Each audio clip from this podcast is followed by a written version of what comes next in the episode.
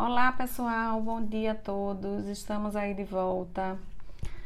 É, tava com muita saudade de gravar meus podcasts.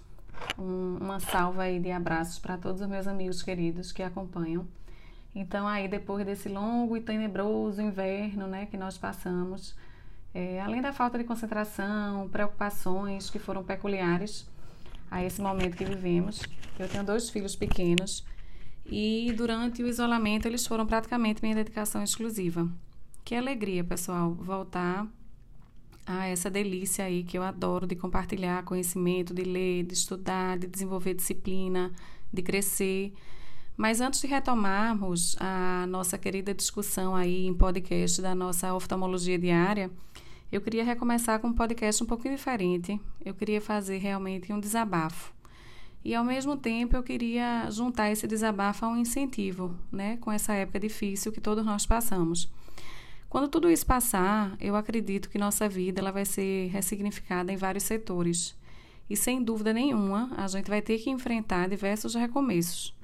E para mim, a melhor amiga de qualquer recomeço é a maior de todas as virtudes humanas. É aquela que através dela conseguimos todas as outras, que é a coragem. Então vamos lá, amigos queridos, que eu estava com saudade, para mais um conteúdo do primeiro podcast do Brasil de oftalmologia. Eu sou Adriana Falcão Lira e hoje a gente vai falar sobre coragem.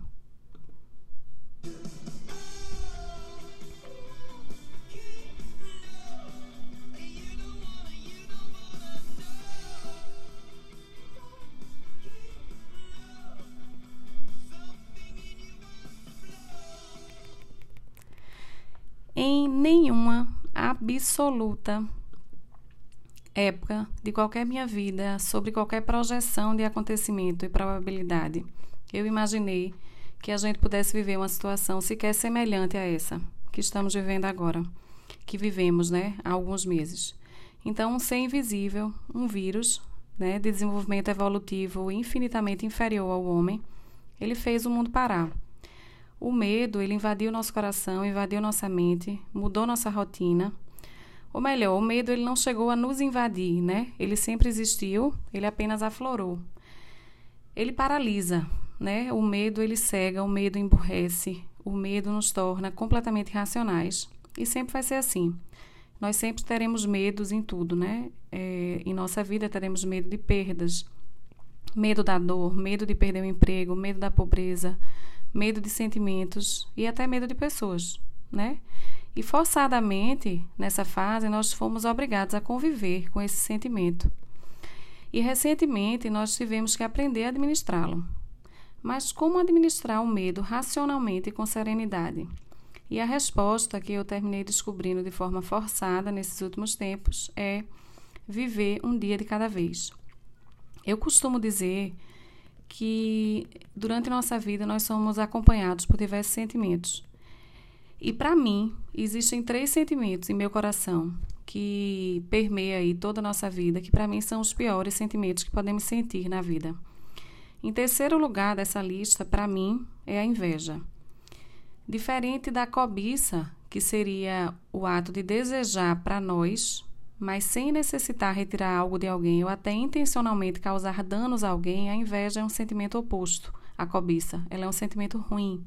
Ela, de forma inconsciente, emite energias tão negativas para quem sente que faz com que afaste dessa pessoa coisas boas. Então, é, eu acho que nós temos que ter em mente que eu não posso maltratar ninguém sem ferir a mim mesma, né? E nunca poderei. O segundo sentimento para mim, que é um dos piores que podemos sentir na vida, é o remorso. É carregarmos culpas por atos que cometemos ou por omissões. E eu acredito que a, a forma de evitar qualquer tipo de remorso que viemos sentir na vida é o que deve nortear os nossos comportamentos, né? guiar nossa, nossas decisões, porque tudo na vida volta, seja em forma de ato físico, seja como sentimento, como a culpa, por exemplo. Então, são nossas decisões que nos fazem viver aqui na Terra o céu e o inferno dentro de cada um de nós. E o terceiro sentimento para mim, que eu acho que é o que está muito relacionado a essa situação atual que nós vivemos, o pior de todos os sentimentos que eu já pude sentir na vida, chama-se saudade. É, eu perdi meu pai, meu pai avô, no oitavo período da faculdade de medicina e eu precisei, literalmente na época, reaprender a viver no mundo que ele não existia mais. E descobri que a saudade é um sentimento que dói. Inclusive, a dor da saudade é uma dor física. Fisicamente dói. Mas eu te, aprendi com o tempo a adquirir a certeza absoluta de que é uma dor sentida nos dois mundos. E isso causa um acalento, né? Isso conforta. Conforta também saber que é temporário, né? E que esse reencontro virá. Afinal, se não fosse assim, nada do que a gente vive valeria a pena. Então, esse isolamento ele trouxe uma enxurrada de sentimentos para todos e principalmente trouxe muita saudade. Graças a Deus, a maioria dessa saudade é uma saudade limitada por uma separação física temporária, tendo a certeza que tudo na vida passa. E de forma forçada, nós fomos obrigados a frear, né? Aquele nosso ritmo frenético, moderno e ansioso, e sem querer começamos a viver um dia de cada vez. E como tudo tem seu lado bom, Talvez tudo isso nos traga de forma concreta e constante até menos ansiedade. Para que sentir ansiedade de um futuro onde esses acontecimentos atuais mostraram ser sempre tão incerto esse futuro e às vezes tão improvável, né, como tudo isso que aconteceu? Aprendemos assim que o importante é viver com qualidade o nosso ativo mais valioso, que é o nosso tempo. O tempo presente é viver hoje, viver o agora. E quando tudo isso passar, Quantos recomeços teremos que iniciar? Com certeza inúmeros, em diversas áreas de nossas vidas. E em todos esses recomeços, nós vamos necessitar da coragem. Eu queria citar um poema famoso que muitos conhecem, da Sarah Westphal, chamado Quase. Ainda pior que a convicção do não e a incerteza do talvez é a desilusão de um quase. É o quase que me incomoda, que me entristece, que me mata, trazendo tudo que poderia ter sido e não foi. Quem quase ganhou, ainda joga. Quem quase passou, ainda estuda. Quem quase morreu está vivo. Quem quase amou, não amou. Basta pensar nas oportunidades que escapam pelos dedos, nas chances que se perdem por medo, nas ideias que nunca sairão do papel por essa maldita mania de viver no outono. Pergunto-me às vezes o que nos leva a escolher uma vida morna? O que é que nos leva a escolher uma vida morna, ou melhor? Eu não me pergunto, eu contesto. A resposta eu sei de cor.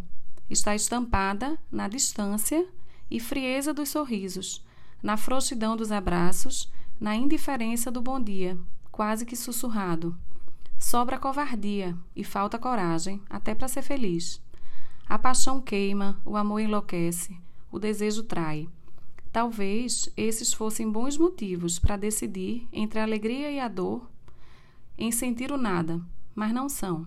Se a virtude estivesse mesmo no meio termo, o mar não teria ondas, os dias seriam nublados, o arco-íris teria tons de cinza. O nada não ilumina nada, não inspira, não aflige nem acalma, apenas amplia o vazio que cada um traz dentro de si. Não é a fé que move montanhas, nem que todas as estrelas não é que a fé mova montanhas, nem que todas as estrelas estejam ao alcance. Para as coisas que não podem ser mudadas, resta-nos somente paciência. Porém, preferir a derrota prévia. A dúvida da vitória é desperdiçar a oportunidade de merecê-la.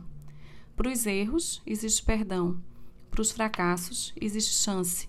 Para os amores impossíveis, existe tempo. De nada adianta cercar um coração vazio ou economizar a alma. Um romance cujo fim instantâneo seja um romance cujo fim é instantâneo ou indolor, ele não é um romance. Então não deixe que a saudade sufoque, não deixe que a rotina acomode, que o medo o impeça de tentar. Desconfie do destino e acredite em você. Gaste mais horas realizando do que sonhando, fazendo do que planejando, vivendo do que esperando.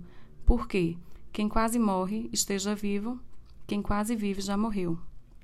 É isso aí, amigos. Tudo, absolutamente tudo nessa vida passa. Vamos aí reiniciar nossas rotinas, reiniciar nossa, nossas vidas com diversos novos aprendizados e com a absoluta certeza de que quando somos pessoas boas e gratas, o final sempre será feliz. O segredo sempre é esse: é ser bom, ser grato e ter fé. Porque enquanto existir 1% de chance, existirá 99% de fé. Vamos embora em frente, porque essa nossa vida é uma delícia e nós temos aí anos e anos na vida para viver com alegria. Um beijo em todos e sejam bem-vindos aí a esse podcast que é uma das paixões da minha vida. Beijo em todos e até amanhã.